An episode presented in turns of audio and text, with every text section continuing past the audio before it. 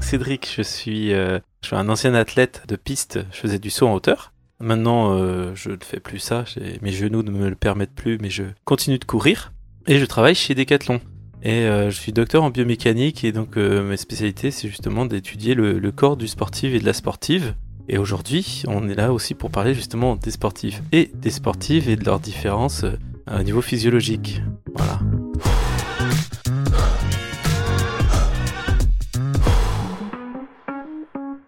Bienvenue dans Conseil de sportif, un podcast qui, je l'espère, vous sera utile. Il vous aide à reprendre le sport, répond à des questions que vous vous posez et une fois par mois vous partage une aventure extraordinaire. Aujourd'hui, vous l'avez compris, c'est avec Cédric que nous parlons des différences physiologiques hommes-femmes.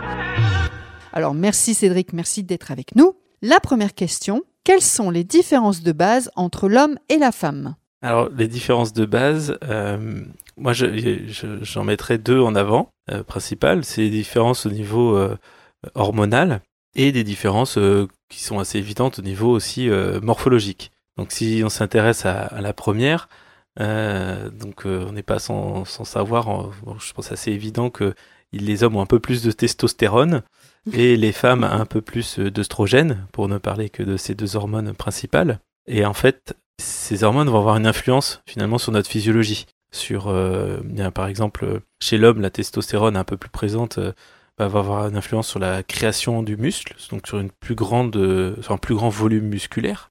Donc, une femme et un homme de taille identique, ben, un homme va avoir plus de muscles. Et à l'inverse, une femme va avoir un peu plus de masse grasse et l'œstrogène y est aussi un petit peu pour quelque chose. Mais là aussi d'autres avantages, c'est que bah, l'œstrogène, ça a aussi un avantage au niveau de, euh, des ligaments. C'est-à-dire que ça va rendre les ligaments un peu plus souples, un peu plus élastiques. Et euh, bah, en les rendant plus souples, plus élastiques, bah, les, articulations vont avoir plus d'amplitude. Les femmes sont quand même en général un peu plus souples que les hommes. Et donc euh, bah, l'homme, là, dans ces cas-là, est plus avantagé sur tout ce qui est production de force, puissance, par exemple, faire un spring, tout ce genre de, choses. C'est vraiment ce qui explique la différence de performance entre l'homme et la femme? C'est c'est un des facteurs les plus importants, ouais. Et, euh, et donc j'ai cité juste avant, c'est la morphologie. La morphologie, c'est aussi quelque chose d'important qui est aussi lié finalement un peu à ces deux hormones, puisque les différences morphologiques, elles apparaissent à la puberté.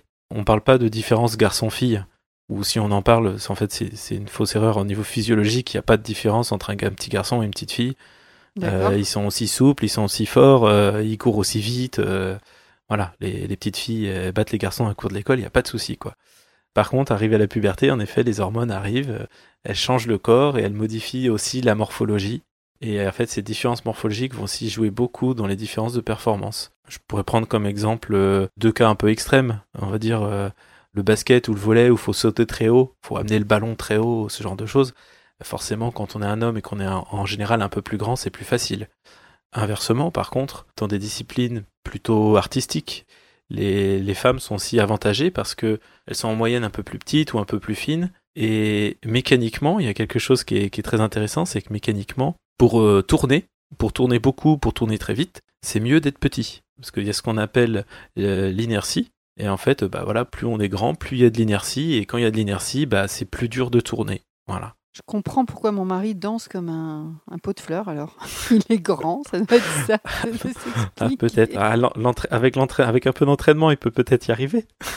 Alors justement, est-ce qu'à entraînement égal, euh, la femme peut rattraper l'homme? Alors, euh, ouais, c'est une très bonne question. Là-dessus, je, prendrai un petit exemple historique sur les performances. Euh, Il y a donc euh, en début des années 90, pardon, les chercheurs dans, justement dans les sciences du sport euh, sont intéressés au, au record, au record du 100 mètres, du 1000 mètres, 10 000 mètres, marathon, etc. Ils ont, ils ont regardé comment les, les records étaient battus euh, depuis euh, les années euh, 1800 et quelques jusqu'à 1990.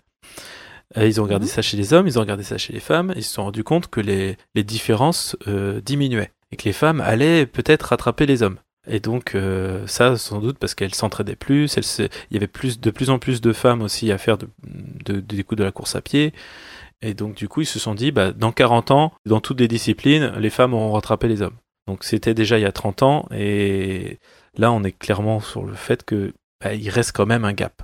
Euh, et les dernières études toujours en reprenant le même principe de regarder les records, leur évolution, et en prenant un peu plus en compte aussi maintenant ce qu'on connaît sur les différences physiologiques, on se rend compte que le gap, il va être un peu plus difficile que ça à combler et que l'entraînement seul ne suffira sans doute pas et, il restera toujours un, gap sur ce genre de discipline entre l'homme et la femme. Donc, à moins qu'il y ait des nouvelles connaissances qui, qui apparaissent euh, plus récemment, mais voilà, d'ici là. Mais pour l'instant, on, reste sur une différence d'environ 10%, c'est-à-dire que la femme fait des, des performances environ 10% moins, moins, enfin plus faibles que inférieures, voilà, euh, aux hommes sur les distances de course à pied euh, du 100 mètres au marathon, quoi.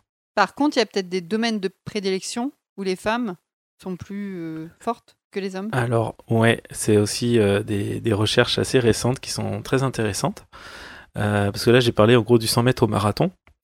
Et euh, il y a des disciplines vraiment d'ultra-endurance. Donc, c'est des disciplines où on court plus qu'un marathon. On court deux marathons, trois marathons. ultra trail. Voilà, ultra trail. et ces, cours, et ces courses-là, on voit de temps en temps euh, des femmes qui vont euh, surpasser les hommes, qui vont gagner au scratch, c'est-à-dire arriver devant tout le monde. Et ça arrive de temps en temps, ça arrive, euh, on en voit de plus en plus souvent, c'est médiatisé, donc c'est aussi assez facile à, détecter. Et donc du coup, bah, c'est ça c'est expliqué en partie par des, avantages qu'aurait la femme au niveau de, de l'endurance, mais vraiment de l'ultra-endurance. Ça, c'est aussi des petites différences physiologiques. La fatigabilité, tu m'as dit la dernière oui, fois. Oui, euh, la fatigabilité qui sont expliquées par différentes euh, physiologies, on va dire. Les, femmes, elles ont en moyenne un peu plus de fibres, de fibres de type 1 au niveau de leurs muscles. Donc les fibres de type 1, c'est celles qui sont endurantes. Voilà, pour faire simple, c'est, on a plusieurs types de fibres dans, le, dans les muscles, des fibres qui sont plus, en, force, d'autres qui sont plus en endurance. Les femmes présentent un peu plus de fibres endurantes.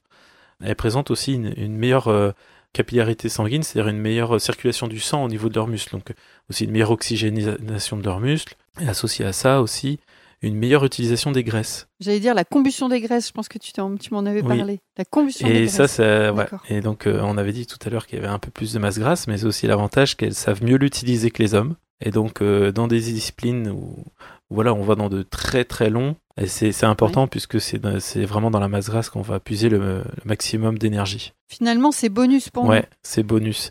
Et là, j'ai parlé, j'ai parlé de la, la course à pied où de temps en temps il y avait des, voilà, comme ça, des femmes qui battaient euh, sur certaines courses euh, les hommes. C'est pas encore légion non plus, ça reste assez, régulier, mais c'est pas, c'est pas toutes les courses. Par contre, quand on s'intéresse à la natation, là, on voit que euh, dans les courses de natation, notamment en eau libre ou dans des eaux froides, c'est très régulier que là, les femmes, euh, elles, égalent les hommes, voire elles, euh, elles, gagnent, elles gagnent devant assez, de plus en plus régulièrement. Et dis-moi, tu, m'avais parlé également de moins de différence entre un homme et une femme qu'entre deux femmes ou deux hommes. Oui, exactement. Bah, t'as tout dit. En fait, là, on, prend souvent comme exemple les moyennes des populations où on prend les meilleures performances. Mais c'est juste, en fait, c'est des. Alors, les meilleures performances, c'est des gens extrêmes. Et puis, les moyennes des populations, c'est des gens qui n'existent pas. L'homme moyen, la femme moyenne, ça n'existe pas. Et donc, en fait, si on s'intéresse à, aux individus, ben oui, il y a des différences. Euh, il y a plus de différences entre deux femmes ou entre deux hommes qu'entre ces deux moyennes, quoi. Si on regarde euh, une femme d'un mètre cinquante, une autre d'un mètre 90, euh, il y a beaucoup de différences. Et c'est pareil au niveau des performances entre ma performance et celle du recordman du marathon, je crois qu'il y a un peu plus que. Non, il n'y a pas de différence du tout. Il y a un peu plus que entre le recordman et la recordwoman. Voilà. On n'a pas dit que, aussi que la récupération qui était aussi un peu améliorée éventuellement. Bah, chez la femme, la, un peu plus de capacité de récupération. Parce que justement, l'œstrogène, ouais, l'œstrogène dont, dont, on parlait tout à l'heure, il y, a des études qui, qui t'en a montré que ça a un effet bénéfique sur le, les dommages musculaires. Et donc ce qu'on appelle les dommages musculaires, c'est en fait euh, ces douleurs qu'on a après, après les courses. Voilà, quand on fait une course, euh, bah, justement, un, ultra trail, un marathon, ou quand on va courir à la montagne, le lendemain, on commence à avoir mal aux jambes, on a des courbatures. En fait, les, les oestrogènes auraient un, un effet protecteur euh, pour les femmes, et donc elles seraient moins susceptibles ou moins sujettes aux courbatures que les hommes. Elles en ont quand même, hein, mais moins. Bah écoute, je suis contente d'être une femme. Ouais, c'est bien. Alors donc Cédric, si tu avais une conclusion sur le sujet, en une phrase, ça serait ah, en, en, une phrase, ça serait que ben, il y a des différences, en effet, entre hommes et femmes. Euh, on, certains euh, sont plus forts, d'autres sont plus souples, d'autres sont plus rapides, d'autres sont, sont plus endurants ou moins fatigables.